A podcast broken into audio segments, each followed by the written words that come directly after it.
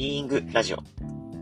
このチャンネルは国際レベルのマインドフルネス講師で MBA ホルダー、外資系スタートアップのサラリーマンでもある一級が、ストレスの多い社会を楽に生きていく方法や、人生を豊かに生きていくための方法などの人生論やキャリア論を発信していくチャンネルです。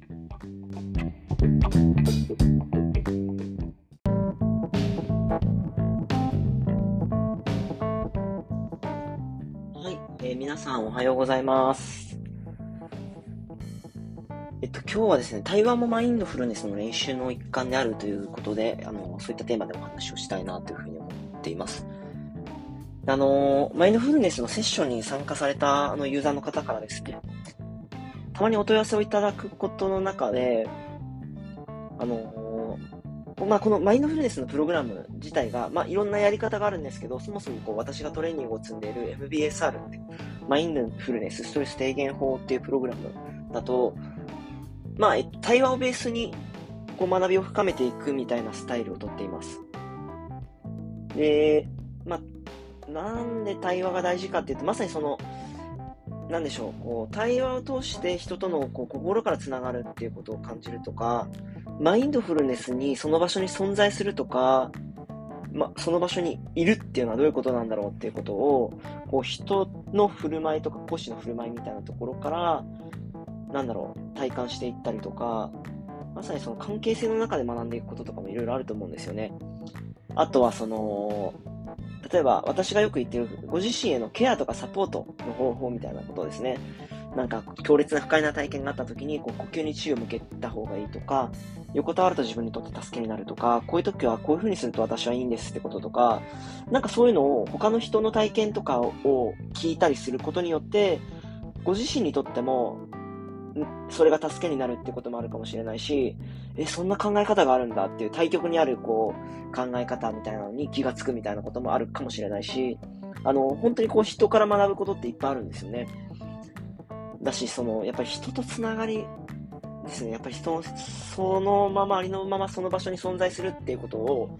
こう、他の人と一緒にこう、いなんだろう、その場を共有していくっていうことが、あの、まさにそのビーイングモードの練習になったりするっていうところで、あの、このマインドフルネスにおいて、まあ、MBSR ですね、において対話っていうのはとても大切な要素になってきます。で、その、参加者の方からよくあの問い合わせというか、意見として聞くのが、その対話が、まあ、あの、よく聞くっていうか何回か聞いたことあるって話なんですけど、対話がストレスだっていうお話を聞いたことがあるんですよね。っていうのは、なんかこう、まあ、講師とか、その、なんだろう、講師によると思うんですよ。講師の進め方、ファシリテーションによって変わってくると思うんですよね。あとは参加者の人数とかによっても変わってくると思うんですけど、私があの、させていただいた時のレッスンであったのが、その、まあ、基本的にケースバイケースなんですけど、その時は、何かシェアしたいことがある方はお話しされてみてくださいみたいな感じのスタンスであの、もしお話ししてもよければ、あの、シェアしてもいいという方は、あの、お話ししていただけますかっていうふうに私が問いかけしたんですよね。で、えっと、そうですね。まあ、あの、シェアしたくないことはしなくていいていうか、お話できないことはしなくていいっていうスタンスなので、あの、たまたまその時に誰も手を挙げなかったんですよね。あの、誰も手を挙げなかったっていうか、挙げられない方がいらっしゃったりとかして、で、ただ、あの、そのクラスに参加されていた方とかにお話をお聞きすると、あの、まあ、話したいっていう方も中にはいらっしゃるんですよね。話したいんだけど、その、話そうかな、話さないかなっていうふうにこう考えたりすることがストレスっていう方もいらっしゃったりとか、もしくは、その、自分が喋っていいのかなさっきも喋ったんだけどっていうことをこう考えたりすることのストレスであったりとか、あとはあの別の方とかだと、まあ、男性の方とかで、あの、男性とか性別は関係ないですね。ごめんなさい。性別は関係ないんですけど、あの、別の方だと、あの、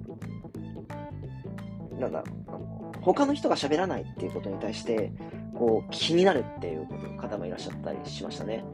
なんかこう、興味がないのかなとか、どうして参加しているんだろうなっていうふうに気になったりとか。で、私もですね、最初参加、マインドフルネスのプログラムに初めて参加した時は、まあ、対話がストレスっていうことはなかったんですよね、あんまり。ただ、やっぱりなんだろう、自分がうまく喋れてるかなっていうこととか、変なこと言ってないかなっていう風な、あの風に感じるってことはちょっとストレスに感じてましたね。で、あとはその、人の話を聞いてるときに強烈にジャッジメントが入るっていうのも、私の中ではストレスっていうか不快な体験でしたね。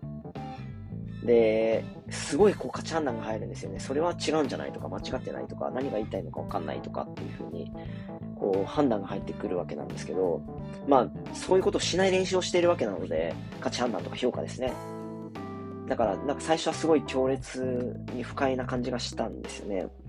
でもやっぱり学びを深めていく中で、それも本当に練習の一環なんだなっていうふうに感じることができるようになったタイミングがありました。でやっぱりその、なんだろう、例えば人の話を聞いてジャッジメントしているっていうこととかに、まず気づくってことが大事だと思うんですよね。で、気づいて、あ、今自分はこういうふうにしているんだなっていうふうにこう認識する。で、その時に、こう、どんな考えが浮かんでるんだろうとか、どういうこう衝動が湧いてきてるんだろうとか、感情があるんだろうとか、あの、体の感覚があるんだろうってことを知ることで、まあ、あの、もしかしたら仕事の場面でそういう時が訪れた時に、なんだろう、あ、あの、同じ、あの時と同じようなことが起きてるなっていうふうに気がつくことができるかもしれないし、あとはその、なんだろう、自分の言ってることが正しいかなとか間違ってないかなみたいなふうに感じるっていうこともあると思うんですよね。で、そういうことも、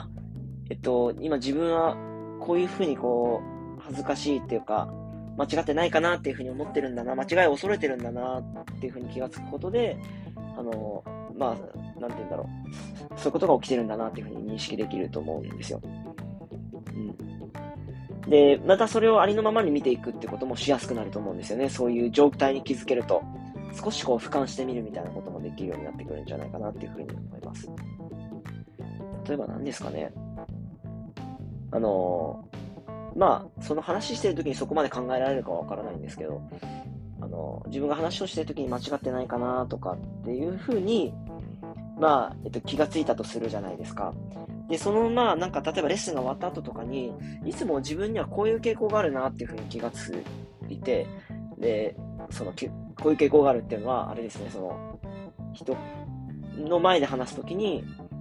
間違ってないかとか、変なこと言ってないかっていうことを恐れる傾向があるなっていうふうに、こう、レッスンが終わった後とかに考えると、こう無能だと思われることが相当自分にとってはこう怖いことなんだなっていうふうにそこで気づいたりとかするわけですよね。で、そうすることによって何かこう、またそういうことが訪れた時には、またこういうふうに思ってるなっていうふうに気がつくことができるかもしれないし、いろいろ自分にとってありのままに物事を見たりすることの助けになったりとかっていうこともあると思うんですよね。なんでこう、対話を通して自分の中でどういうことが起きてるか、どういう反応が起きてるか、そしてそこにどういう感覚とか、まあ、感情とか考えがあるかみたいなこととか、そういったことに気がついていくっていうのも、あの、一つのトレーニングだと思います。そしてまたその人前で話すときに、あのー、まあ、必要なケアとかをそこで学んでいくってこともあると思うんですよね。私にとっては強烈にこうプレッシャーがかかる場所で話すときは、あのー、少しこう間を取る、話す前に間を取って、えっ、ー、と、なんだろう、まあ、大丈夫っていうふうに自分に聞かすっていうことを何回かお話ししたかもしれないですけど、自分自身に大丈夫だよっていうふうに聞かせて、あの、ここでうまく喋れなくても自分自身には、あの、根本的には自分自身には価値があるよ。まあ、あの、それが自分の存在する意義には関わらないよっていうこととかを、こう自分自身に聞かせることが私にとっては助けになったりします。だからなんかそういう習性があるっていうこととか、で、そういうことが起きた時に、どういうサポートとかケアをするのが助けになるかっていうことを、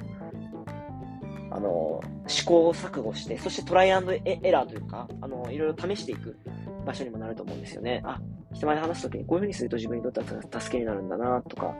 で、ましてや、それがあの、仕事の場所とかだと周りの人は強烈に価値判断とかもしかしたらするかもしれないけど、マインドフルネスを共に学んでいる仲間の中だと、まあもしかしたらその人の聞き手の中では価値判断とか評価っていうことが起きるのかもしれないけど、約束事としてあのそういったことを口に出すのは、よくよくしないでくださいっていう場作りになっているので、そういう心理的安全性が担保されている場所で、まあ、あのー、なんだろう、人前で話す練習をするとか、そしてその話す練習をしたときに、自分の中にどういうことが起きているのかっていうのを観察したりとか、そしてどういうふうなケアを与えていくことが助けになるんだろうってことをトライしてみたりとか、なんかそんなことも、あの、きっと、こう、練習の一つになるんじゃないかなっていうふうに思ったりします。